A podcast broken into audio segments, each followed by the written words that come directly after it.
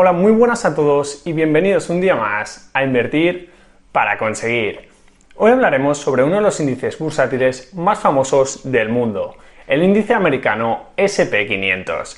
Sin ninguna duda es uno de los índices de referencia a nivel mundial, pero ¿realmente sabes qué valores incluye?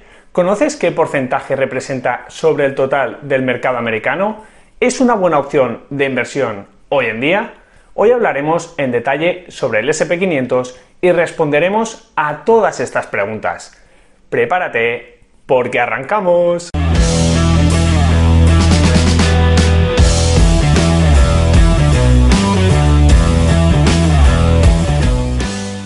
Como he comentado, el SP500 o Standard Poor's 500 es un índice muy famoso a nivel mundial. Este índice bursátil fue creado por la empresa Standard Poor's en 1957 y refleja el comportamiento de 500 empresas de gran capitalización de los Estados Unidos. Vale, y ahora puede que estés pensando, pero si en Estados Unidos hay miles y miles de empresas, ¿por qué este índice es tan importante? Pues básicamente porque con estas 500 empresas que incluye el índice SP500 cubre aproximadamente el 80% de toda la capitalización bursátil del mercado de Estados Unidos. Vamos, que si inviertes en el SP500 estarás invirtiendo en casi todo el mercado americano. Y por eso, como el índice cubre un porcentaje elevado del total de la bolsa americana, podemos decir que sí, que este es un índice que es representativo de la economía de Estados Unidos.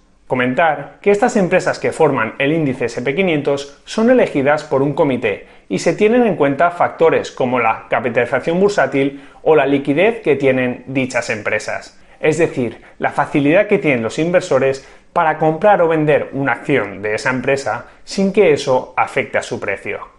De esta forma, para que una acción sea incluida en el índice, debe cumplir con diferentes criterios, como por ejemplo tener una capitalización bursátil de al menos 5.000 millones de dólares, que sus acciones sean accesibles al público en el New York Stock Exchange o el Nasdaq, o bien que la suma de los resultados de los últimos cuatro trimestres, así como del último trimestre de la empresa, sean positivos.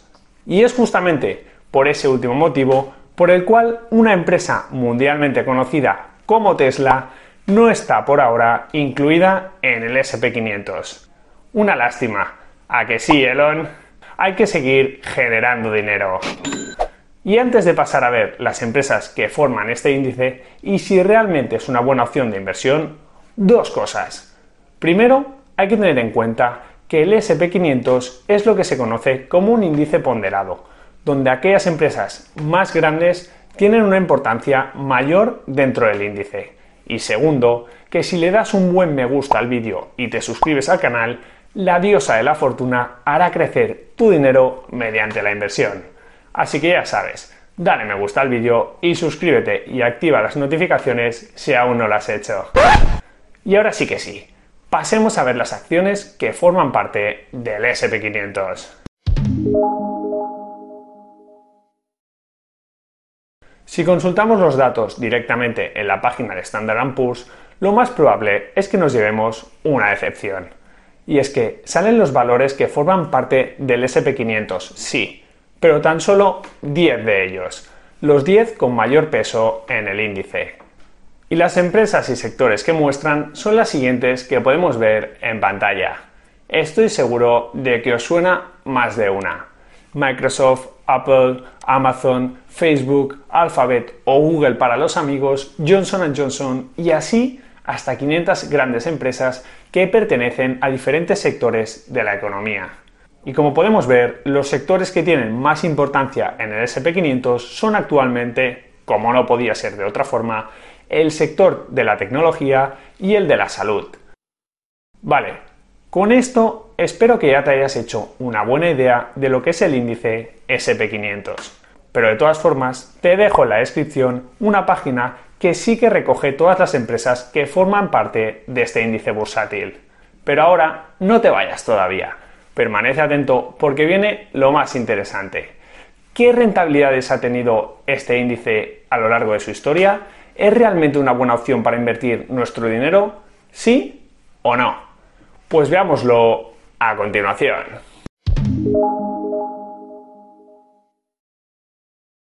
Primero, empecemos viendo la rentabilidad histórica del SP500. Como siempre, la rentabilidad depende del periodo que seleccionemos. Pero bueno, en este gráfico se puede ver su evolución histórica y tendencia creciente a largo plazo. Y también podemos decir que la rentabilidad del SP500 ha sido cercana al 8% desde 1957 y si tenemos en cuenta la inflación del 7%. Aunque por otro lado, también hay que destacar que en los últimos años este índice se ha comportado aún mejor. Si miramos a fecha de hoy uno de los fondos indexados más conocidos del mercado, el fondo Vanguard que replica el SP500, podemos comprobar cómo la rentabilidad anualizada de los últimos años está sobre el 10%, unas cifras que realmente impresionan. Vale, Carlos, eso está genial, pero es lo que ha sucedido en el pasado. Y entonces la pregunta que nos hacemos todos es la siguiente. ¿Es una buena opción invertir en el SP500 a día de hoy? Pues yo apostaría que sí. Si inviertes en un fondo indexado o ETF que se limite a replicar el comportamiento de este índice, estarás invirtiendo en las empresas más importantes de los Estados Unidos. Como hemos visto, estarás invirtiendo en Google, Facebook, Amazon y muchas más empresas de las que dominan el mundo. Y recordad que las empresas pueden entrar o salir del índice si no cumplen ciertos requisitos. Así que si por ejemplo una empresa empieza a entrar en decadencia, esta podría salir del SP500 y ser reemplazada por otra compañía con mejores perspectivas.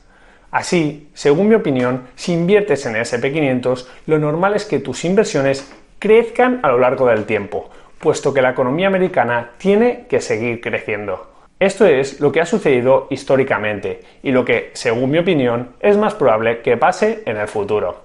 Como dijo el gran Warren Buffett en la conferencia anual de Berkshire Hathaway, Never bet against America. Nunca apuestes contra América. Sin embargo, a mí también me gusta tener inversiones en otros países e invertir de forma más global. Es por eso que veo tan interesante invertir en fondos que replican índices globales como el MSCI World o el MSCI World ACWI, que también incluye empresas de países emergentes. Porque, señoras y señores, lo único cierto en esto de las inversiones es que el futuro es incierto. Así que, como no sabemos qué empresas, países o sectores serán las que mejor lo hagan en el futuro, mejor repartir nuestras inversiones e invertir de forma global. Pero bueno, esto tan solo es mi opinión. ¿Y tú qué crees? ¿Apuestas solo por América o diversificas más tus inversiones? Déjame en los comentarios lo que piensas. Y hasta aquí el episodio de hoy. Muchas gracias por escucharlo.